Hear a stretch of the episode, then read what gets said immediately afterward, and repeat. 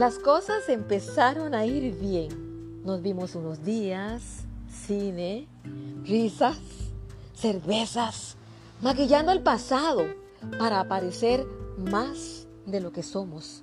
Vamos, lo normal. Así, unos días, hasta que uno de los dos pidió algo más. Ese fue el punto de ruptura para que el terreno que pisábamos comenzara a desnivelarse. Vinieron entonces los pretextos, los regates, los mensajes a deshoras, las llamadas distanciadas en el tiempo. Vamos, lo normal. Se empezó a cumplir esa extraña teoría de que el amor son vasos comunicantes donde uno quiere y otro se deja querer.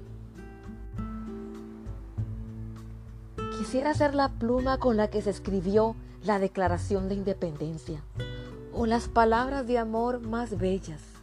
Puedo firmar la paz o la guerra, enamorar a las mujeres más bellas y a los hombres más apuestos, llenar bibliotecas con mis emociones. También puedo guardar secretos y promesas o gritar a voces. Puedo ser los números de tu vida y también las letras. Soy poderosa, pero si no logro persuadir, soy insignificante, porque las palabras las tienes tú. Ahora, ¿cómo quieres ser recordado? Academia Nacional de Comunicación, empoderando talentos.